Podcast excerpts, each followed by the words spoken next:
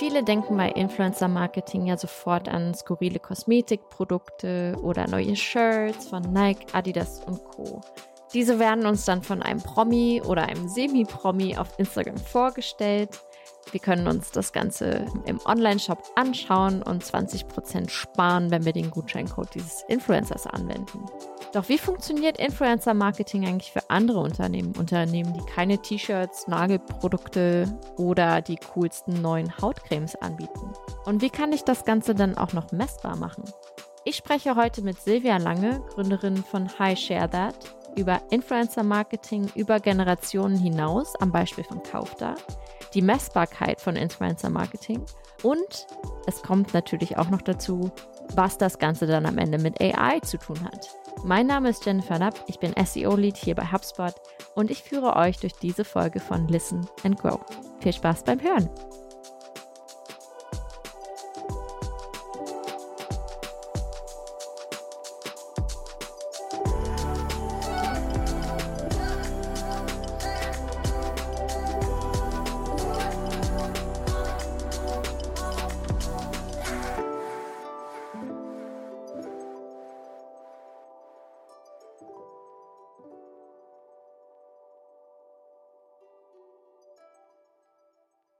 Herzlich willkommen zu einer neuen Folge von Listen and Grow. Heute mit Silvia Lange von High Share That. Willkommen, Silvia. Schön, dass du da bist. Ja, vielen Dank für die Einladung. Ich freue mich sehr. Ich habe ja in den meisten Podcast-Folgen immer eine Frage vorbereitet für unsere Gäste, damit das Publikum den Gast ein bisschen besser kennenlernen kann. Meine Frage an dich. Stell dir vor, du bist in, auf einer Geburtstagsfeier oder einer Familienfeier und du triffst deine 80-jährige Tante. Ja. Sagen wir mal Tante Emma. Und Tante Emma weiß nicht, was du machst. Diese Situation oder glaubt, dass sie weiß, was, äh, was du machst, aber ist sich nicht so ganz sicher. Wie würdest du Tante Emma erklären, was dein Job ist? Das ist eine sehr gute Frage, weil ich das, äh, da brauchen wir gar nicht so weit zurückgehen in und in, in diese, sage ich mal, Generation äh, Oma gehen vielleicht, sondern selbst meinen Eltern versuche ich das manchmal klar zu machen, was ich ja mache. Ich sage immer, wir so wie Oma, wenn du Fernsehen schaust, gibt es ja Werbung, die du dir anschaust. Und ich mache eben auch Werbung. Nur habe ich, arbeite ich nicht mit Models und Schauspielern meistens zusammen, sondern mit ganz normalen Menschen wie du und ich eben auch, die ähm, nicht im Fernsehen sichtbar sind, sondern im Internet und die dann ganz tolle Produkte bewerben und Werbung für uns machen, für unsere Kunden. Wie, wie erkennst also bei mir ist diese Frage, kommt die relativ häufig auch, weil, also ich arbeite ja hauptsächlich im SEO, der Podcast ist ja so nebenbei. Im Podcast kann man ganz gut erklären, weil das ist was, was man, was man sich anhören kann und wir reden über bestimmte Sachen, wie so eine Radioshow. Was man, Suchmaschinenoptimierung ist immer ein bisschen schwer zu erklären, weil bei vielen, also besonders in dem Alter so 80, auch nicht ganz der Begriff des Internets ein Begriff einfach ist, weil man, wenn da nicht viel unterwegs ist. Wie erklärst du so eine, diesen Ansatz übertragen auf das, du hast das jetzt mit dem Fernsehen gemacht? Genau, weil es ja der, der Bildschirm ist, zumindest der schon etwas länger existiert ja. ähm, und wo die ältere Generation, glaube ich, noch am besten was mit anfangen kann. Und ich sage immer, das ist dann der äh, sozusagen TV ist noch das, was man in der Generation vielleicht noch kennt und im heutigen Sinne wäre es eben das Telefon, man eben die Werbung überträgt, weil das Telefon mittlerweile 24 Stunden an einer Person ja fast klebt ähm, und das sozusagen das neue, ja, die neue Art der Kommunikation ist, dass man eben weniger über, über TV geht und dort etwas konsumiert, also vor allem natürlich bewegt Bild und ähm, dass wir uns darauf konzentrieren, das eben über die heutigen Handys und äh, iPhones und Telefone zu tun, weil einfach dort mehr Menschen erreichbar sind, die wie gesagt, nonstop ja auch verfügbar sind über dieses Telefon, was ja schon mal was anderes ist. Und ähm, für das Thema Influencer-Marketing finde ich diesen Bezug einfach ganz gut, wenn man sagt, das sind wirklich reale Menschen, so wie du und ich, weil daraus ist es ja auch entstanden. Und es sind ja meist nicht, also zumindest äh, bei uns jetzt bei High Share That, reden wir nicht von Prominenten manchmal, sondern einfach von äh, Menschen, die Spaß daran haben, ihr Leben zu teilen, Empfehlungen auszusprechen, was eben Produkte betrifft. Und deswegen mag ich das ganz gerne relativ nah an dem realen Leben wirklich Beispiel zeigen und weniger an Prominenten beispielsweise. Und da erreichen wir eine große Menschenmasse, würde ich sagen, die eben aktiv ist ähm, über ihr Telefon und die wir versuchen zu begeistern für bestimmte Marken. Genau. Also du sprichst jetzt dabei hauptsächlich von Instagram oder TikTok, wo man quasi Leute sieht, die Sachen teilen oder Produkte bewerten, um da mehr Reichweite für dieses Produkt zu erhalten. Wenn ich das jetzt mal als Tante Emma zusammenfasse. Richtig, genau. Also soweit, ich glaube, dann wird es schwierig für Tante Emma, das nochmal äh, spezifischer zu verstehen, dass es jetzt natürlich auch unterschiedliche Kanäle nochmal gibt, die sich dann unterscheiden, vielleicht von der Ausrichtung. Ich sehe eben TikTok schon auch als sehr starken Entertainment-Kanal, der vielleicht dem Fernseher sogar noch mehr ähnelt, kann man jetzt vielleicht sagen. Und Instagram äh, zu den Bestzeiten ja auch vielleicht sowas wie, das kennt Tante Emma ganz sicher, so ein TV-Shopping-Kanal. Ich dachte im ersten Moment, als du die, die, die dieses Fernsehen und Werbung, habe ich im ersten Moment so ein bisschen an Seifenoper gedacht und die Werbeplatzierungen da, die halt schon so ein bisschen, das war ja auch raffiniertes erstes Marketing im Fernsehen. Aber ich finde den Ansatz mit Teleshopping-Kanal, der passt, glaube ich, ein bisschen besser aus. Zumindest was ich so sehe im, von den Leuten, von denen ich Influencer-Marketing konsumiere, wirkt es doch ein bisschen mehr wie Teleshopping. Ja, ja. Mittlerweile ist es ja nicht mehr nur der Aufmerksamkeitskanal geworden, um, wie gesagt, Empfehlungen auszusprechen. Ähm, jetzt hat man ja festgestellt, dass es ja doch auch vielleicht ein ganz guter Abverkaufskanal sein könnte. Und deswegen kann man das vielleicht für die Tante Emma tatsächlich bildlich ganz gut darstellen, weil ich schon sagen würde, dass diese Zielgruppe aufgrund des Alters sich nicht mehr so aktiv bewegt durch das Leben vielleicht ähm, wie andere und deshalb darf der Vergleich vielleicht gar nicht so schlecht ist. Es werden eben auch genauso Produkte empfohlen, verglichen, vorgestellt und letztlich hoffentlich auch sogar vielleicht gekauft. Das war eine sehr wundervolle Einleitung ins Thema, finde ich. Wo siehst du denn im Moment, also ihr seid ja unglaublich viel unterwegs in Sachen Influencer Marketing und du hast schon sehr viel miterlebt, wenn du bist ja auch schon eine ganze Weile in dieser Branche unterwegs. Wo siehst du im Moment die größten Herausforderungen für Unternehmen in Sachen Influencer Marketing? Naja, also ich würde sagen, der Markt ständig wächst natürlich, sich ähm, demnach auch weiterentwickelt und vielleicht viele Unternehmen noch gar nicht genau wissen oder erkannt haben, wie man Influencer-Marketing auch insgesamt nutzen kann, so wie wir vor Jahren angefangen haben, Influencer-Marketing zu verstehen und vielleicht auch zu nutzen, ist eher äh, Richtung Empfehlungsmarketing gewesen. Guck mal, ich habe dir eine schöne Jacke geschickt, wenn du Lust hast, probier sie doch mal an. Ich würde mich freuen, wenn du was äh, postest. Mittlerweile ist das einfach ja ein wirklicher Geschäftsbestandteil geworden. Also ich sehe, das ist einfach ein Business äh, mit extrem viel Potenzial, mit äh, extrem viel Budgets, die da auch ausgegeben werden. Und ich glaube, je mehr Gelder auch in diesem Bereich eben fließen, desto wichtiger ist es natürlich auch für Unternehmen reinzuschauen, was bringt mir das eigentlich? Weil das ist ja letztendlich immer so. Man fokussiert sich dann auf einen Kanal, wo man sagt, okay, man hat viel Aufmerksamkeit, das ist ein Trend, wir müssen irgendwie mitgehen bis man vielleicht sich dann wirklich irgendwann mal fragt, okay, jetzt haben wir relativ viel getestet, wir haben viele Kampagnen umgesetzt, aber habe ich das weitergebracht als Marke? Habe ich denn wirklich so viel mehr Aufmerksamkeit? Weil eines der größten Herausforderungen, die ich natürlich sehe, ist, obwohl ich es sehr, ich, ich sehe es nach wie vor als einen starken Entertainment, auch vielleicht Informationskanal, aber man hat ja schon eine absolute Reizüberflutung, weil es einfach, man weiß bei TikTok, die Aufmerksamkeitsdauer ist sieben Sekunden. Das ist jetzt nicht so wahnsinnig viel, aber es gibt eben unheimlich viele Brands, es gibt viele Produkte draußen, es gibt sehr viele Influencer und Creator. Das heißt einfach, ich glaube, ja, findet man eigentlich noch so richtig fokussiert statt, ähm, weil man ja die Aufmerksamkeit einfach immer nur recht kurz erhält von den jeweiligen Communities, die dahinter stehen.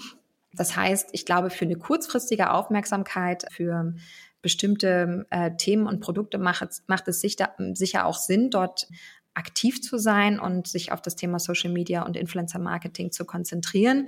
Aber ähm, ich sehe auch ganz klar, dass es eben immer schwieriger wird, dort langfristig die Aufmerksamkeit zu haben. Also was heute gehypt ist, ist morgen auch schon wieder out. Und dieser Kampf darum, wie man es nun schafft, langfristig dort sich auch die Zielgruppe zu binden und ähm, hoffentlich langfristige User oder auch Fans für Marken zu kreieren. Ich glaube, das wird immer eine stärkere Herausforderung, weil die Leute sich natürlich immer mehr einfallen lassen, um eben diese ganz kurze Aufmerksamkeit zu erlangen. Und dann, äh, wie gesagt, auch das Thema Wirtschaftlichkeit, glaube ich, weil einfach sehr, sehr viele Budgets auch in Richtung Influencer-Marketing fließen. Man sich natürlich jetzt nicht nur vielleicht einen Brand-Effekt erhofft im Sinne von Aufmerksamkeit und vielleicht den Aufbau von, von nachhaltigen Usern, die ähm, für die Marke brennen, sondern natürlich auch schaut man sich dann, wie man es ja im Marketing so schon schimpft, den Lower Funnel an nach der Aufmerksamkeit, was passiert dann? Also bewegen wir wirklich, also ist es wirklich so viel Influence, dass man auch wirklich danach die User oder die Community dazu bewegen kann, eine weitere Aktion auszulösen, ob das nun, weiß ich nicht, eine Registrierung ist, ob ich danach wirklich was kaufe also ich glaube, damit zumindest von unserer Kundenseite bekommen wir das viel mit, dass die, dass bisher das Influencer-Marketing sehr viel auf Awareness ich mal ausgerichtet war und vielleicht sogar auch Richtung Brand Activation. Wie kriegt man das hin, die Community irgendwie heranzuziehen und auch wachsen zu lassen? Und jetzt mittlerweile schaut man schon, gibt es denn auch Möglichkeiten oder wie kann man das intensivieren, dass man eben vielleicht auch sogar einen wirtschaftlichen Erfolg daraus ableiten kann. Natürlich ist da die Krise auch jetzt gar nicht so äh, nicht unrelevant in diesem Part, ähm, weil wo viel Geld hinfließt, schauen natürlich auch gerade C-Levels im Marketing genauer hin und schauen einfach, wie, sage ich mal, wirtschaftlich arbeiten wir denn überhaupt im Influencer-Marketing. Genau, und das sehe ich als die wichtigsten Themen gerade, die Leute, glaube ich, auch umtreibt in dem Bereich. Da haben sich gerade so viele zusätzliche Fragen bei mir nochmal aufgepunkt. Ich versuche mich mal ein bisschen zu sortieren, bevor ich loslege. Und zwar, wir fangen einfach mal ein bisschen seichter an.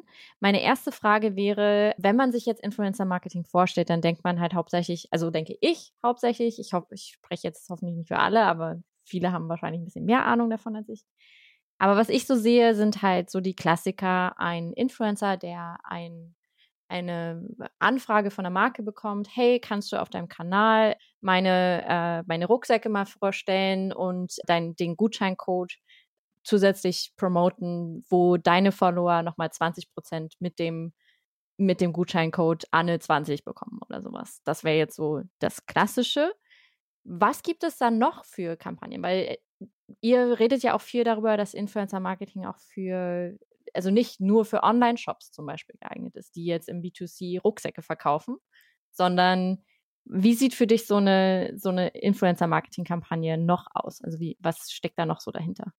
Ja, genau. Also wir haben von unserer Historie her, haben wir uns schon immer viel mit Zahlen und ähm, ja, Fakten beschäftigt, weil Zahlen lügen nicht. Das heißt, für uns ist genau, wir setzen ganz oft bei den Kampagnen dort an, wo eben intern bei den Marken eben, sag ich mal, die Strategie fast aufhört. Also ähm, im Brand Department logischerweise, was jetzt sehr eng auch mit dem Social Media Department, Department vielleicht verknüpft ist. Die bauen ihre Strategie im Influencer Marketing, aber wie anfangs erwähnt, glaube ich, ähm, ist das zumindest so wie wir mit den Kunden arbeiten, dass sie sich eher auf diesen Awareness-Bereich fokussieren. Das heißt, es geht wirklich darum, vielleicht äh, den Launch eines neuen Produktes zu forcieren und ein gutes Storytelling daraus äh, zu machen und den Usern näher zu bringen.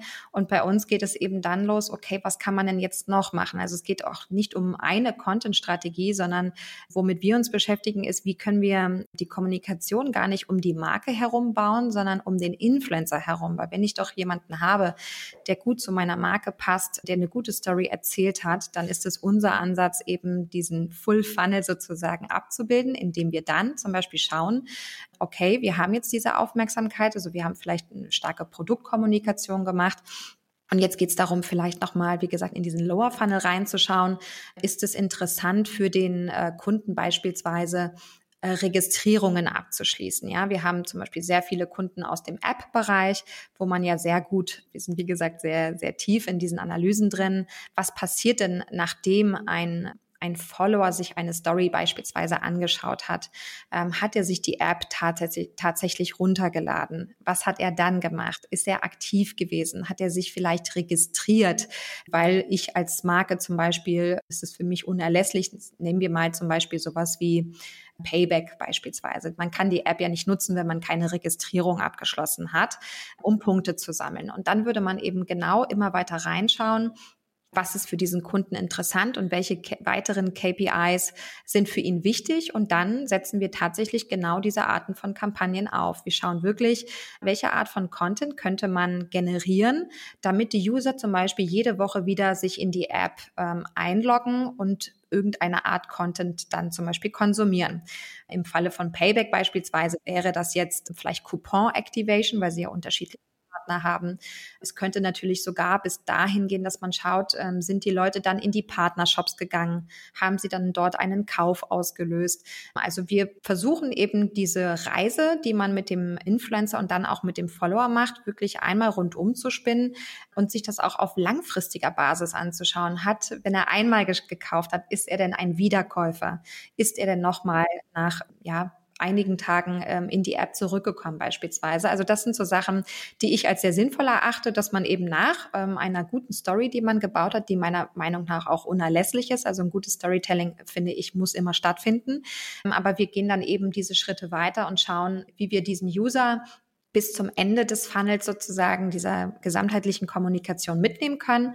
Genau. Und da kann man tatsächlich also unfassbar viele, ja, kleinere Ziele festlegen, die gar nicht zweitrangig sind, sondern meistens ist es ja auch nicht die Awareness, die man nur behalten möchte. Man möchte natürlich möglichst auch schauen, ob dann dieser User, wie gesagt, langfristig für jemanden aktiv ist für die Marke oder eben tatsächlich auch zum Kauf angeregt hat. Und damit beschäftigen wir uns. Alles, was Performance Marketing angeht, sind, ist, ist keine Grenze gesetzt sozusagen. Hast du für so eine, so eine Kampagne ein Beispiel? Also irgendwas, was jetzt nicht der Influencer und der Rucksack ist? Unabhängig vom Payback, du hast doch bestimmt ein richtig cooles Kampagnenbeispiel, was, womit du selbst auch ein bisschen angeben kannst. Ähm, ich, ich gebe mit untypischen äh, Sachen gerne an, tatsächlich auch bei den Kunden. Und zwar arbeiten wir äh, sehr lange schon mit Kaufda zusammen. Das wäre jetzt wieder eine Sache, die man auch an die Oma äh, oder die Tante Emma richten könnte mit ihren 80 Jahren. Warum? Weil ich Kaufda fantastisch finde. Das klassische Prospektmarketing, wie man es ja so äh, damals noch kennt und Prospekte in seinem Briefkasten vorgefunden hat, ähm, dass man das einfach logisch weiterentwickelt hat und sagt, okay, man möchte einfach nicht mehr 30 Prospekte vielleicht in seinem Briefkasten vorfinden. Dafür gibt es jetzt eine tolle App, Kauf da, wo man eben alle Angebote von allen Retailern oder von allen Einzelhändlern eben vergleichen kann und das über eine einzige App. Und das finde ich ist ein super Beispiel, weil wir durch diese Kampagne geschafft haben, sehr viele junge Menschen, die gar nicht mehr an den Briefkasten gehen, eine andere Art von Kommunikation sozusagen ähm, vermittelt haben. Und über diese App lässt sich tatsächlich eine sehr schöne Kundenkommunikation aufbauen. Also es geht rund um dieses Thema Preisvergleich, was in so einer Zeit wie heute natürlich sehr wichtig ist. Dann geht es auch auf das Thema Nachhaltigkeit. Also einmal sparen ist immer gut, weil wenn Krise ist, muss ja auch gespart werden. Und dann auch dieses Thema Shopping und Entertainment. Man findet in der App beispielsweise unterschiedliche Rezeptvorschläge, die man dann kochen kann, nachdem man einkaufen gegangen ist. Also das ist für mich eine schöne App, die es sehr gut geschafft hat, obwohl sie recht lange schon am Markt ist, die User mitzunehmen und ja, äh, schöne, ähm, ja, ich sage mal, nützliche nützliche Informationen mitgibt. Das muss nicht immer die klassische Fashion-Brand-Kampagne sein. Deswegen äh, muss ich sagen, wenn man sich die Ergebnisse anschaut dieser Kampagne, die sehr stark eben auf Performance auch ausgerichtet war, da haben wir zum Beispiel auch diesen Full Funnel abgebildet. Wir haben tatsächlich eine Oma in einer Kampagne gehabt im letzten Jahr. Das war unser Storytelling, das sozusagen die ältere Generation etwas der Jüngeren beibringt. Die Oma hat also dem ähm, Creator dann beigebracht, wie man richtig Rouladen kocht.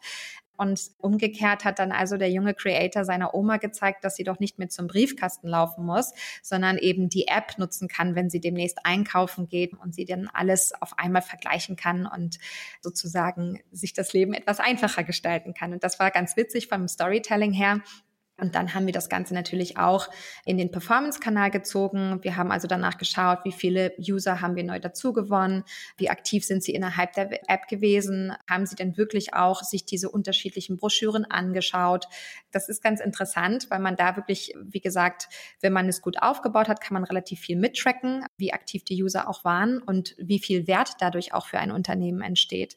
Und kauft dann mhm. dieses untypische Beispiel, wo man denkt, das ist doch gar nichts für Influencer und für Creator. Wir haben aber tatsächlich sehr hohe Zusagequoten gehabt, weil wir eben mal etwas anderes angeboten haben, außer klassische Fashion-Brand-Kampagnen vielleicht. Also das finde ich ist ein schönes Beispiel, wie man Digitalisierung gut gestalten kann, nachhaltig. Und ja, das ist, finde ich, tatsächlich ein Beispiel, was vielleicht man nicht unbedingt hört und womit man prahlen geht, aber wir haben den Kunden sehr, sehr viele Kampagnen umgesetzt und wir haben volles Vertrauen bekommen in der kreativen Ausrichtung. Die Influencer konnten selber viel kreativ tätig werden. Also das war schon sehr schön. Wie habt ihr das Ganze dann genau messbar gemacht? Also wie sieht das aus, wenn ich mir jetzt vorstelle, der Influencer erstellt eine Story mit seiner richtigen Oma dann an der Stelle, würde ich jetzt von ausgehen? Richtig, genau, das war, war tatsächlich seine richtige Oma. Äh, sie haben einen TikTok-Kanal und treten dort immer gemeinschaftlich auf. Sehr niedlich gemacht, wirklich, ja.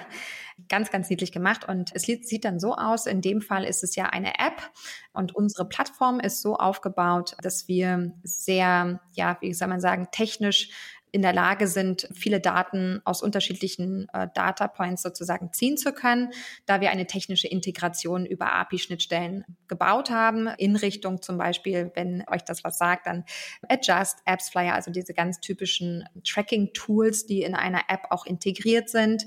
Wenn man jetzt zum Beispiel von einer E-Commerce-Plattform reden würde, dann sind wir auch integriert mit Shopify, WooCommerce und genauso mit TikTok und Instagram. Das heißt, wir haben unterschiedliche Data Points, wo wir eben mit über eine API angeschlossen sind und dann können wir uns diese Daten ziehen.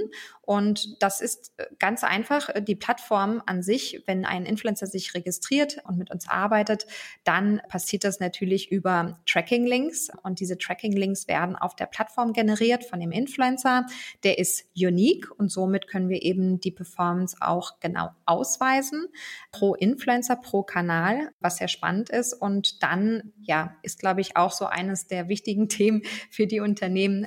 Wie kann man jetzt nicht nur den Erfolg messen, sondern wie gut hat es auch letztlich für mich funktioniert. Und da bieten wir die ganze Bandbreite an Abrechnungsmodellen an. Also um beim Beispiel Kaufda zu bleiben, haben wir eben sehr viele Cost per Install Kampagnen gefahren, wo der, wo der Unternehmer tatsächlich den Influencer sozusagen pro Install belohnt.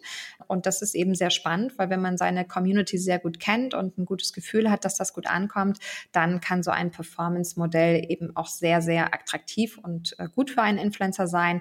Gleichermaßen hat natürlich der Advertiser oder der unser, unser Partner in dem Fall ein geringeres Risiko, weil er tatsächlich ja nur im Erfolgsfall bezahlt, ja.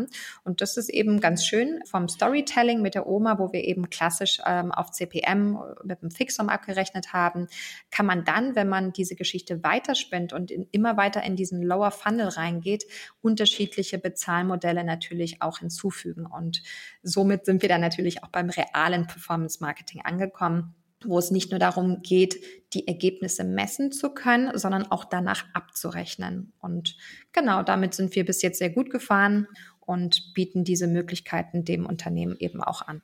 Damit habt ihr ja auch so ein bisschen diesen Mythos, zum einen Influencer Marketing ist nur für Brand Awareness, was ja immer so der, einer der großen, glaube ich, Mythen in Sachen Influencer Marketing ist, dass äh, die meisten halt davon ausgehen, es sind halt nur Branding-Kampagnen, um eine Marke so ein bisschen bekannter zu machen. Den habt ihr damit raus ausgelöscht an der Stelle und natürlich auch diese Herausforderungen, die Unternehmen immer haben mit dem, wie messe ich jetzt ganz genau meine, meine Kampagnen. Was ich so ein bisschen, ich sehe da jetzt sehr viele Parallelen zum klassischen Affiliate-Marketing. Wenn du jetzt Tracking-Links hast, wo siehst du die Grenze zwischen, gibt es eine Grenze zwischen Influencer-Marketing und Affiliate-Marketing oder ist das ich glaube, je nachdem, wie tief man in diesen Kanal eben reinschauen möchte, ist es natürlich, ähm, gerade wenn es Richtung Abverkäufe geht, dann ist es natürlich schon auch Affiliate Marketing, klar. Es geht auch nicht darum, den Influencer nicht entsprechend entlohnen zu wollen, aber es gibt natürlich schon auch sehr viele Brands, die das Thema Influencer Marketing gern für sich testen möchten oder es gibt eben eine Krise am Markt. Das kann ja alles immer äh, passieren und deshalb finden wir es gerecht. Wir zwingen ja keinen dazu, einfach diese Möglichkeit zu geben, im Influencer-Marketing auch unterschiedliche Abrechnungsmodelle austesten zu können und eben für sich feststellen zu können, ob sich das lohnt, ob sich, ob die Ergebnisse entsprechend sind, wie man sich das vielleicht auch erhofft hat. Und dann ähm, haben wir es ja auch sehr oft, dass die Unternehmen dann begeistert sind von einigen Influencern, wo man eben weitergeht, so wie im Kauf der Fall. Wir haben eben sehr viele Performance-Kampagnen gefahren, haben dann festgestellt, hier sind einige dabei, die wirklich sehr gut sind, die ein tolles, trotzdem tolles Storytelling machen, die auch trotzdem zur Marke passen und man hat dann einfach mal umgekehrt den Weg gewählt und ist dann vom Performance Marketing Richtung Storytelling gegangen. Also das kam bei uns sozusagen erst zu einem späteren Zeitpunkt dazu. Und ich finde es eigentlich recht spannend, weil man natürlich nicht von Anfang an weiß und auch der Influencer vielleicht man nicht immer abschätzen kann, wie gut kommt denn das jetzt an äh, bei der Community? Und dann will man vielleicht erstmal etwas vorsichtiger rangehen, bevor man jetzt einen Jahresvertrag unterschreibt das Produkt auch erstmal testen und vielleicht länger mit der Marke erstmal in Verbindung gebracht werden. Und da finde ich das eigentlich einen sehr spannenden Ansatz, dass man Affiliate sozusagen als Teil der Kommunikation natürlich verstehen kann, weil am Ende des Tages auch nach gutem Storytelling und Engagements muss man ja trotzdem auch in die Kasse gucken und eben schauen, ob man auch ähm, Umsätze generiert hat. Und ich finde, dass Influencer Marketing da großes Potenzial hat und dass man das durchaus mit berücksichtigen kann. Wie ist da der Zuspruch von den Influencern selbst? Also es gibt ja viele Influencer, die ihre eigenen Media Kits haben mit Kooperationen und eben direkt auch vorgeben an die Unternehmen, das und das sind meine Vertragsmodalitäten oder darauf würde ich mich einlassen. Ab einer gewissen Followerschaft ist da, glaube ich, auch für die Influencer sehr viel mehr Leverage, würde ich jetzt sagen, an der Stelle. Wie ähm, kommt es bei den Influencern an, das Prinzip so ein bisschen umzudrehen und zu sagen, es geht mehr in, in Richtung Performance, Performance-Abrechnung und klassisches Affiliate-Marketing? Also tatsächlich war das schon der härtere und anstrengendere Teil der Arbeit. Ähm, die Advertiser, für die ist das natürlich super, weil wir natürlich das äh, Risiko auch minimieren. Auf der anderen Seite, das wäre jetzt auch direkt ein Punkt, wo ich eben widersprechen würde. Es hat bei uns gar nicht so viel mit der Größe des Influencers zu tun, weil wir sehr oft die Erfahrung gemacht haben, dass ähm, auch durchaus Influencer mit vielleicht 20, 30.000 Followern durchaus wirklich gute Performance-Ergebnisse liefern können und es nicht unbedingt damit zu tun hat, wie groß die Community ist, sondern vielmehr, wie die Bindung zu der Community ist. Und da haben wir sehr gute Erfahrungen gemacht, auch im mittleren Bereich, also jetzt nicht unbedingt die ganzen Makro-Influencer. Im Gegenteil, da hatten wir eben auch schon Kooperationen, wo man sich vielleicht wesentlich mehr erhofft hat und die Zahlen haben aber dann was ganz anderes gezeigt. Heißt nicht, dass der Influencer nicht gut ist, aber es ist nun mal so, nicht jeder Influencer eignet sich vielleicht auch für bestimmte Kampagnen. Und was bei uns ganz interessant ist, was man beobachten kann, ist, gerade wenn es um Performance-Kampagnen geht, entfernt man sich immer ein bisschen mehr von diesem typischen Brand-Fit, der am Markt ja immer herrscht, ähm, wonach Unternehmen entscheiden, mit wem sie gerne arbeiten möchten. Und unsere Erfahrung ist, je schöner und der, der Feed aufgebaut ist, je schöner diese visuelle Welt ist, desto mehr konsumieren Leute diesen Content. Also sie schauen sich den natürlich an und sie kommentieren und sie liken. Es sind aber nicht klassischerweise diese Profile, die dann auch konvertieren. Und ähm, dann haben wir wiederum auch anhand unserer Daten, die wir natürlich ähm, über sehr, sehr viele Kampagnen jetzt gesammelt haben pro Influencer, können wir schon feststellen, es gibt eben einen Trend, dass ähm, viele Influencer eine sehr gute Bindung zu ihrer Community haben, die aber vielleicht nicht klassischerweise jedem Brandfit entsprechen, sondern die machen das recht authentisch und vielleicht sind es, ich würde jetzt gar nicht sagen, es sind auch keine komischen Profile, es müssen auch keine Meme-Accounts sein, aber es gibt einfach Leute, die nicht in das klassische Raster einer Marke passen. Und witzigerweise, wenn der Kunde sich dann aber darauf einlässt, den Influencer oder den Creator mal zu testen, dann haben wir einfach schon unglaubliche Ergebnisse gesehen, die einfach äh, dann auf einmal Best Performer waren und wo man es einfach überhaupt nicht vermutet hätte, wenn man sich, sag ich mal, vielleicht den Account oder die Kommunikation angeschaut hat. Und das finde ich schon ganz spannend. Also finde ich für uns von der Auswahl, wir haben jetzt 5000 Influencer auf der Plattform bei uns. Und wenn wir performancebasierte Kampagnen fahren mit Influencern, ist es meist vielleicht eine andere Auswahl als die Auswahl, die Unternehmen selber vornehmen würden. Auf der anderen Seite können wir eben nachweisen, dass genau dieses, sage ich mal, die Augen öffnen in unterschiedliche Bereiche, was äh, die Zielgruppen angeht, manchmal doch hilft, um bessere Ergebnisse tatsächlich auch um, zu fahren oder erzielen zu können. Wie ist bei euch die Definition für einen Influencer? Du hast jetzt verschiedene Followerzahlen mit angesprochen und Makro- und Mikro-Influencer so ein bisschen angesprochen. Kannst du darauf mal genauer eingehen, was das für euch ausmacht? Ähm, also wir haben, wir nehmen generell Influencer auf, die ab 3000 Follower, also die 3000 Follower mindestens haben, wobei wir jetzt auch am überlegen waren, ob wir das einfach auch wegfallen lassen, weil für eine Brandkampagne kann auch durchaus ein, ja, Nano-Influencer interessant sein. Auf Performance-Basis würde ich sagen, braucht man schon irgendwie eine kritische Masse Da rede ich jetzt aber auch nicht von 100.000 Followern, aber wie ich vorhin meinte, vielleicht um die 20.000 Followern sollte man dann schon haben. Und wir haben alles bei uns äh, an Bord sozusagen von 3000 Followern bis 2,6 Millionen. Das ist einer der größten, die wir bei uns auf der Plattform haben. Wir schauen aber nicht danach. Wir clustern auch nicht danach, weil wir das aus einer ganz anderen Perspektive betrachten. Wir schauen immer auf den Kunden und empfehlen auch gar nicht in erster Linie, wie gesagt, äh, nur mit großen Influencern zu arbeiten. Wir sagen immer, wir geben jedem die gleiche Chance letztendlich. Jeder hat die Möglichkeit, an einer tollen Kampagne teilzunehmen. Natürlich ähm, vorausgesetzt, wir haben ein klares Briefing vom Kunden, was eben auch das Kampagnenziel sein soll. Und demnach machen wir eben auch Vorschläge für Creator oder auch Influencer, die da zur Kampagne passen könnten und dem Ziel entsprechend. Ja, das ist immer sehr wichtig zu verstehen. Das ist auch mal ganz interessant. Wir sprechen viel mit Performance-Marketing-Managern, die sagen, du kannst ja so viele du möchtest hinzufügen. Hauptsache, das Ergebnis steht bestimmt eben unten raus. Und da sieht man schon einen klaren, einen klaren Unterschied zu einem äh, vielleicht Brand-Department, wo man dann wirklich doch ganz klassisch nach dem Brand-Fit schaut. Wie ist der Feed aufgebaut? Wie ist die Kommunikation? Wie ist die Sprache? Passt das zu unserer eigentlichen Marke? Da wird schon anders geschaut und auch anders entschieden. Aber ich glaube, dass das eine das andere andere nicht unbedingt negativ beeinflussen muss. Natürlich achten wir auch auf Brand Safety, das ist ganz klar. Aber ich glaube manchmal, dass man zu spitz in die Zielgruppen auch manchmal reingeht. Und gerade wenn es um Performance geht, ist unsere Erfahrung und auch die Empfehlung dahinter, einfach das ein bisschen weiter zu fassen. Wenn jemand Geld ausgeben möchte, vielleicht ist auch jemand schon Kunde, wo man gar nicht vermutet hätte, dass der Influencer vielleicht selber seit zwei Jahren eine bestimmte Marke oder ein Produkt nutzt. Und da haben wir ganz gute Erfahrungen gemacht, dass es nichts Besseres gibt eigentlich. Das hat nichts mit dem Brandfit zu tun, als einen realen Kunden, der vielleicht tatsächlich schon da ist und den man gar nicht auf dem Schirm hatte. Das macht es natürlich nochmal was ganz Besonderes auch und ist für den Influencer dann wahrscheinlich auch viel natürlicher in der Story darzustellen, wenn die Person sowieso das Produkt schon nutzt. Wenn ich das jetzt richtig verstanden habe, ist für euch also auch, also ich bin ja sehr zahlengetrieben und ich bin kein großer Freund von sogenannten Vanity Metrics und ich finde Followerzahl ist so eine dieser, dieser Metriken, die halt für irgendwie nichts und alles steht. Das ist richtig. Besonders wenn ich jetzt.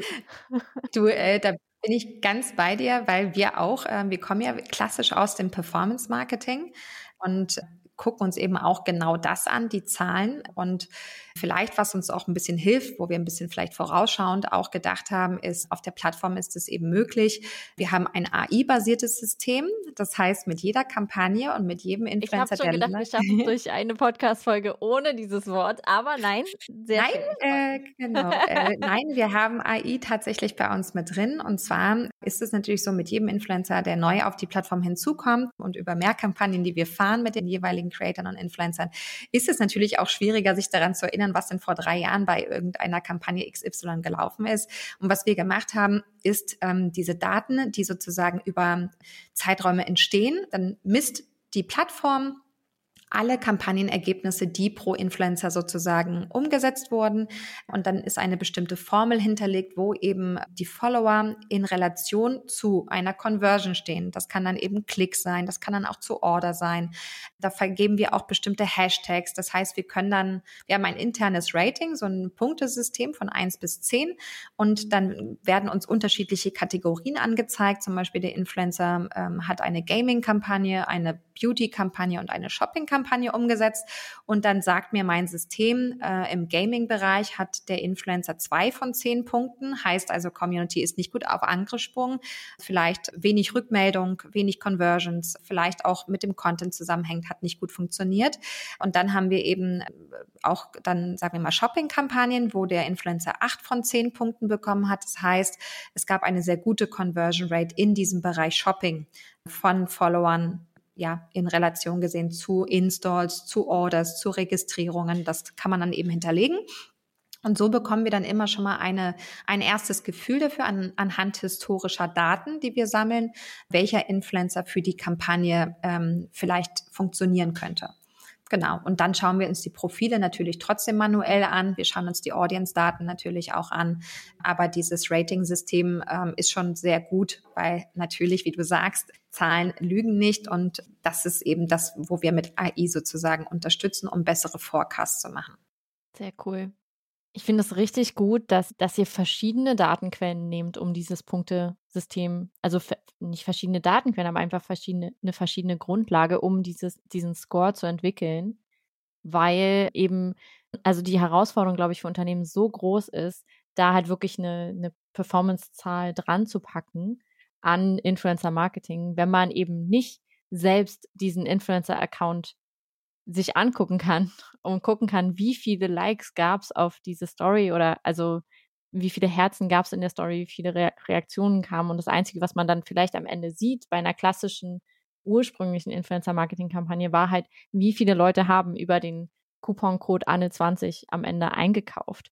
Ähm, was ja auch immer so ein bisschen, und das zieht sich ja dann wahrscheinlich auch äh, ewig lang und man weiß nicht genau, wo das herkommt. Und das halt so zu sehen, was war jetzt wirklich erfolgreich, ist, glaube ich, unglaublich hilfreich für Unternehmen, um zu sagen, wenn sie jetzt anfangen mit dem Influencer-Marketing, was, worauf müsste ich achten, welche, äh, welche Kampagnen machen Sinn? Genau, vor allem. Was ist denn zum, ja, entschuldige. Ich wollte noch kurz hinzufügen, genau. Also deswegen haben wir ja auch diesen Anschluss an äh, direkt an die E-Commerce Solutions sozusagen Shopify, WooCommerce auch gemacht, auch in Richtung App. Also je mehr Datenpunkte wir haben, desto besser ist es auch. Und das Schöne ist eben, das ist ja nicht nur auf Kundenseite, dass über unser Dashboard Sie die Kampagnen in Echtzeit tracken können, sondern auch der Influencer hat eine High Share That App, über die er sich dann anmelden kann und kann eben auch seine eigenen Daten der Performance pro Kampagne ganz genau analysieren und seinen Content, wenn er möchte, auch darauf ausrichten. Das heißt, er versteht viel besser. Das haben wir auch ganz oft als Feedback bekommen. Ja, wir waren live für eine Kampagne. Wir haben gar nichts mehr vom Kunden so richtig gehört, ob das jetzt gut gelaufen ist oder nicht oder was daraus entstanden ist. Und dann werden die manchmal auch ähm, einfach, sage ich mal, bestellt, aber zum Schluss fühlen sie sich nicht abgeholt, weil sie natürlich geliefert haben, aber ihre Ergebnisse gar nicht richtig interpretieren können. Und deswegen geben wir sehr viele Daten mit an die Hand, die wir natürlich teilen dürfen. Also wir sind da absolut GDPR-konfirm, natürlich.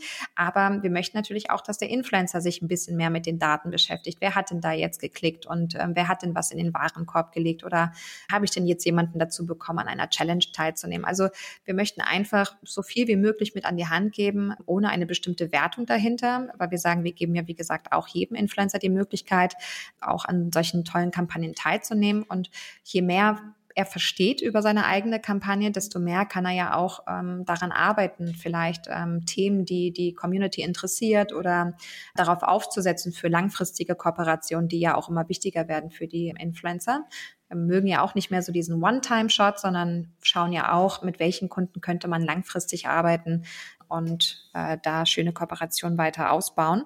Und deswegen finde ich das ganz schön gelöst, ähm, dass die eben sehr viele Insights bei uns bekommen über ihre Kooperation, die sie ausgeführt haben.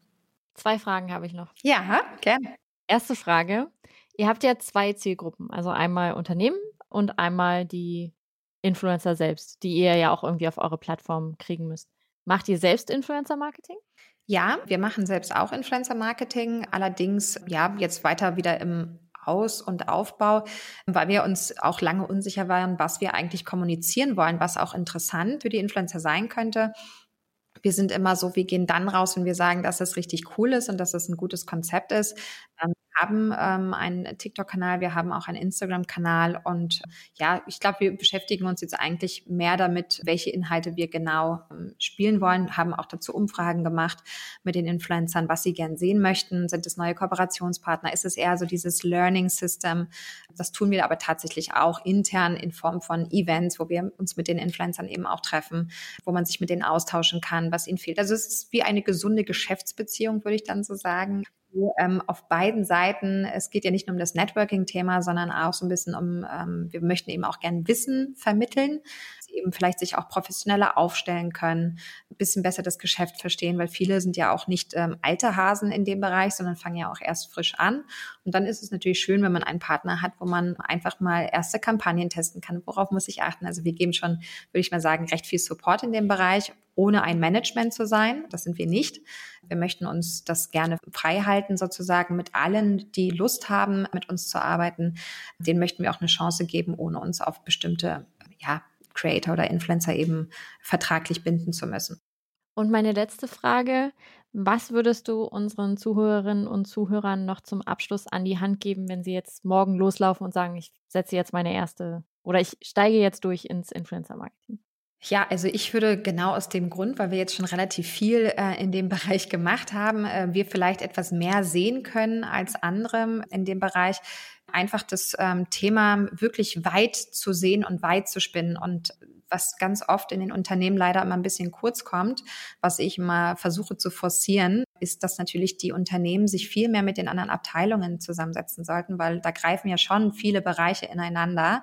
Für mich ist es eigentlich nicht, es ist eine Marketingdisziplin irgendwo, aber da trifft eben Branding auf Performance und da treffen unterschiedliche vielleicht Erwartungshaltungen auch an so eine Kampagne zusammen. Und ich glaube, also was, was wir erlebt haben und was wir schon auch oft geschafft haben mit den Kunden, einfach unterschiedliche Departments an einen Tisch erstmal zu holen. Wer hat welche Interessen?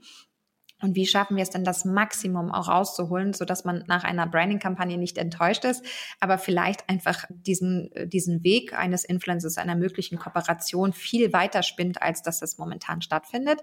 Und das haben wir, wie gesagt, auch mit dem Content-Team äh, teilweise gemacht, dass wir uns mit den äh, Content-Mitarbeitern hingesetzt haben. Wir haben uns auch mit den äh, Brand-Managern hingesetzt, als auch mit dem Performance-Marketing-Manager, einfach um zu sehen, wie kann man so eine Kampagne optimal aufsetzen, dass man, dass das Unternehmen etwas davon hat und nicht nur ein Ziel verfolgt, sondern tatsächlich schaut, wie das in eine gesamtheitliche Strategie vielleicht ähm, eingebaut werden kann.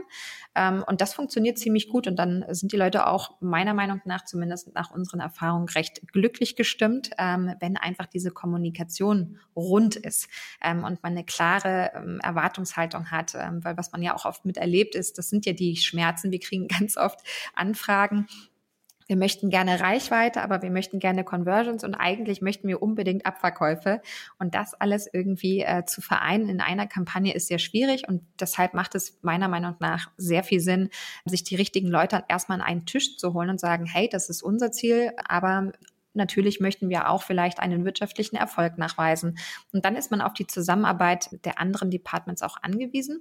Und das ist, wäre schon mal mein Vorschlag Nummer eins, unbedingt intern sich äh, erstmal, bevor man rausgeht, intern abstimmen dass man wirklich die gleiche Sprache spricht, weil das ist ganz oft, der eine redet von Reach und der andere redet dann, redet dann von Conversions und der andere redet wiederum um, um, ähm, um das Thema Sales herum.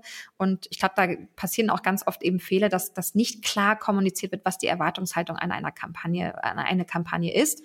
Und das muss man vielleicht erstmal klären, intern besprechen und dann kann man sich da einen guten Plan machen. Und ansonsten weniger blenden lassen von Reichweiten und irgendwelchen Größen heißt erstmal gar nichts aus unserer Sicht, sondern einfach, das ist schön, dass sie das alles geschafft haben zu wachsen. Ist ja auch nicht wenig Arbeit, aber trotzdem einfach da ganz offen ranzugehen, je nachdem, was man für ein Ziel verfolgt, einfach auch offen gegenüber den Influencern zu sein, groß, klein, vielleicht auch ein Mix, viel testen. Das ist nun mal Marketing, man muss eben viel ausprobieren da, glaube ich, muss man einfach offen für neu sein, weil man dann schon auch Überraschungen in jeglicher Hinsicht ähm, erleben kann. Wunderschöne Tipps am Ende. Also ich finde ja besonders wichtig den letzten Tipp, viel ausprobieren, viel testen, einfach machen, glaube ich, so der und dann gucken, wie es läuft. Und da bietet sich das natürlich an, wenn man dann da auch direkt äh, messen kann, was gut funktioniert hat und was nicht. Ich danke dir für diese wundervolle Folge, Silvia. Es hat sehr viel Spaß gemacht, dir zuzuhören. Ich danke dir auch. Vielen Dank. Immer wieder gern. Ich habe sehr viel gelernt heute. Und wenn noch irgendwelche Fragen sind, pack alles, worüber wir jetzt gesprochen haben und Infos zu dir mit in die Show Notes. Ansonsten danke ich natürlich allen unseren Hörerinnen und Hörern fürs Zuhören, wenn ihr bis jetzt durchgezogen habt. Ansonsten hört euch das Ganze nochmal nach Livegang an. Vielen lieben Dank und einen wundervollen Nachmittag, Morgen, Abend, je nachdem, was ihr alle noch so macht. Danke.